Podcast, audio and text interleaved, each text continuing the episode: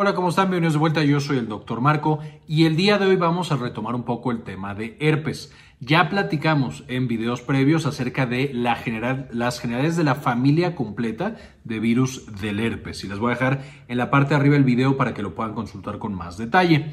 En este video vamos a hablar en particular acerca de las reactivaciones de herpes, también conocidas como herpes zóster.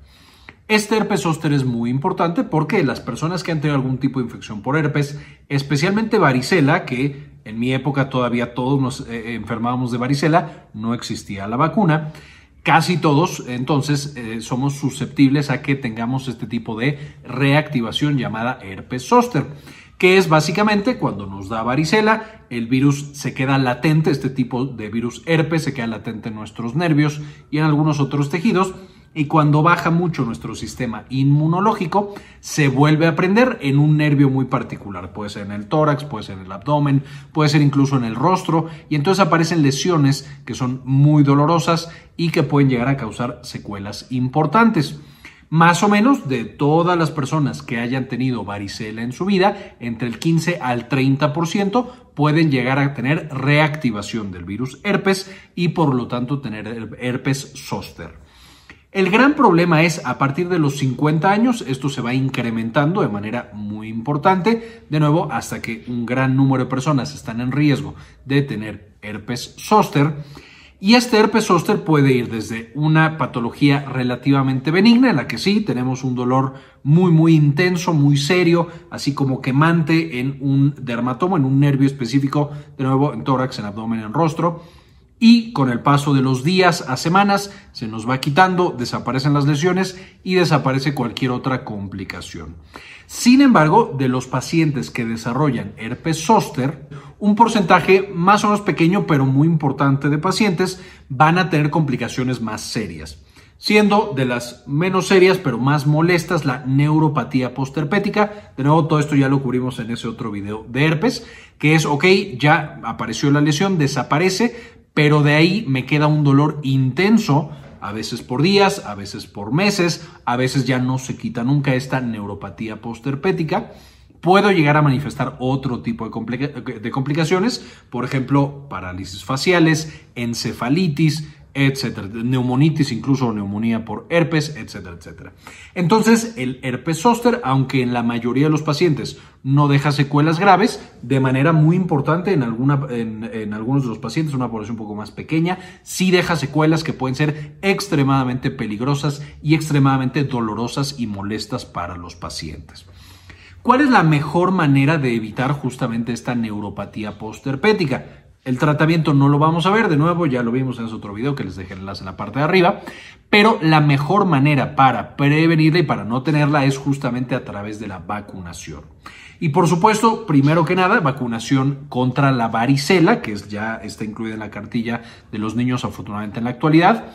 Y más importante, para los que somos de generaciones menos recientes, eh, la vacunación directamente contra el herpes zóster, que es de nuevo la reactivación.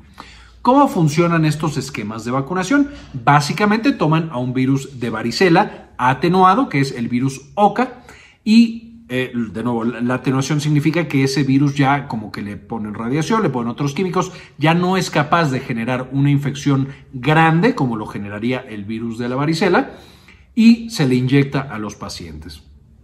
Para la vacunación de varicela se inyectan 1.350 unidades formadas de placa, que es como medimos específicamente estos virus atenuados. Para la vacunación del herpes zóster se inyectan 19.400 unidades. Eso significa que la dosis, por supuesto, es mucho, mucho más grande. ¿Por qué? Porque, como vamos a ver, se utiliza en pacientes que ya el sistema inmune no está tan bien y en pacientes que ya están infectados y solamente el virus está latente. ¿Para quién está indicada esta vacunación contra herpes zóster? Para pacientes que tienen de 50 años en adelante. La mayoría de estos pacientes es que hayan tenido previamente herpes, ya sea herpes labial, herpes genital o también, por supuesto, varicela.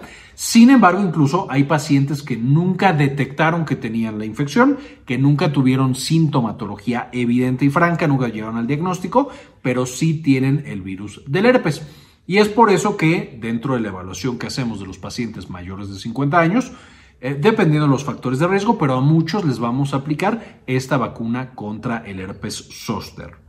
Ahora, esta vacuna es una sola dosis. Afortunadamente, la inmunidad que generamos con una sola dosis dura por bastante tiempo, si no es que toda la vida. Entonces es monodosis y después ya no se tiene que administrar nada. Y lo podemos aplicar en, de nuevo, todos los pacientes mayores de 50 años, incluso si ya tuvieron alguna eh, infección por herpes zóster, es decir, alguna reactivación. Si yo tengo a mis 45 años una reactivación, de todos modos a mis 52, 53 es buena idea que me vacunen porque el virus está latente y necesito volver a darle a mi sistema inmune las herramientas para detener por completo las futuras reactivaciones pensando justamente que mientras me dé una reactivación más grande en mi vida, mayor es el riesgo de que tenga alguna complicación, de nuevo como neuropatía postherpética, encefalitis, etcétera, etcétera.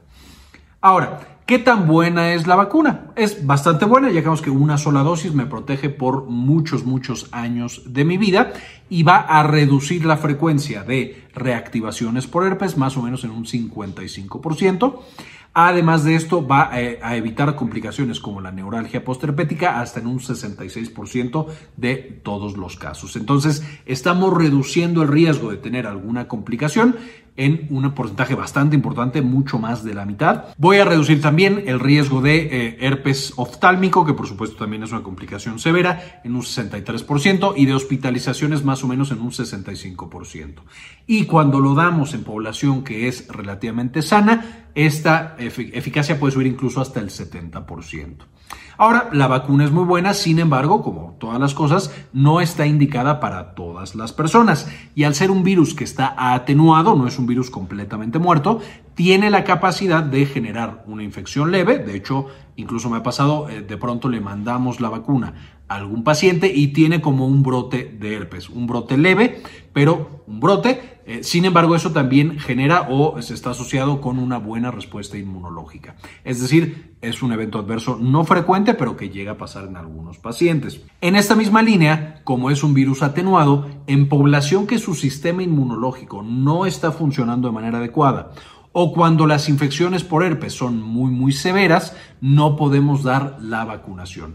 ¿A qué me estoy refiriendo? Por supuesto, a pacientes primero embarazadas una mujer embarazada no puede recibir ni la vacunación contra varicela ni la vacunación contra herpes zóster porque los virus herpes son extremadamente teratogénicos y pueden causarle al bebé malformaciones muy severas. Entonces, en mujeres embarazadas no se puede dar esta vacuna.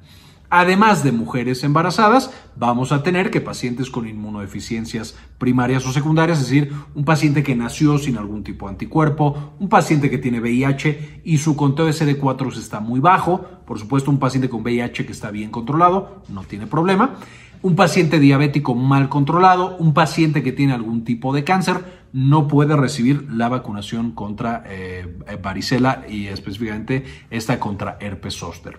Es una gran tragedia porque seguro nos ha tocado muchos pacientes con cáncer, de hecho tienen reactivaciones de herpes y llegan a tener neuropatía postherpética y complicaciones importantes. Por eso es tan importante vacunarlos antes de que tengan el cáncer, como a los 50 años, en lugar de que, ya que aparezca el cáncer a los 60, 65, ahí ya no los vamos a poder vacunar. Otras de las contraindicaciones, por supuesto, pacientes que hayan recibido algún trasplante de órgano, pacientes con enfermedades autoinmunes que tengan medicamento inmunosupresor importante. Ahí hay varias consideraciones con los pacientes que están inmunosuprimidos. Ahora, como siempre, les voy a dejar en la descripción del video algunos artículos para que puedan leer un poquito más acerca de este tema y aprender más de esta vacuna que es tan importante, no tan famosa como otras vacunas, como la del propio coronavirus. Sin embargo, importante recordar que hay otras vacunas que protegen de una manera muy importante a nuestros pacientes. También no quisiera irme sin antes agradecer a algunas de las personas que han decidido apoyar al canal con una donación mensual de uno de dos dólares. Nos permiten hacer este tipo de investigaciones y compartirlas de manera gratuita con todos los demás. Este video en particular se lo quiero dedicar a Laila Hernández, Michelle Estrada, Mari García, Georgina Juab, Rosaura Murillo, Rubén Núñez, Antonio Guizar, Nadia Godoy, Bajo la Lupa, Moni Lagos Leigh, Carmen Priego, Alejandro Pardo, Francisco Almazo, Silvina Espinosa, Sandy Oliva, Ana Karen Tejeda y Enrique Segarra. Muchísimas gracias por todo el apoyo. Este video se los digo a ustedes. Y como siempre, ayúdenos a cambiar el mundo. Compartan la información. Quería comentarles también que ya tenemos activada nuestra clínica en línea, Clínica Cares eh, nos pueden encontrar en clinicacares.com.mx para agendar alguna consulta. Principalmente atendemos los temas de salud de la mujer. También, por supuesto, consulta general. Si tienen alguna duda, alguna consulta, aquí en clinicacares.com.mx nos pueden encontrar.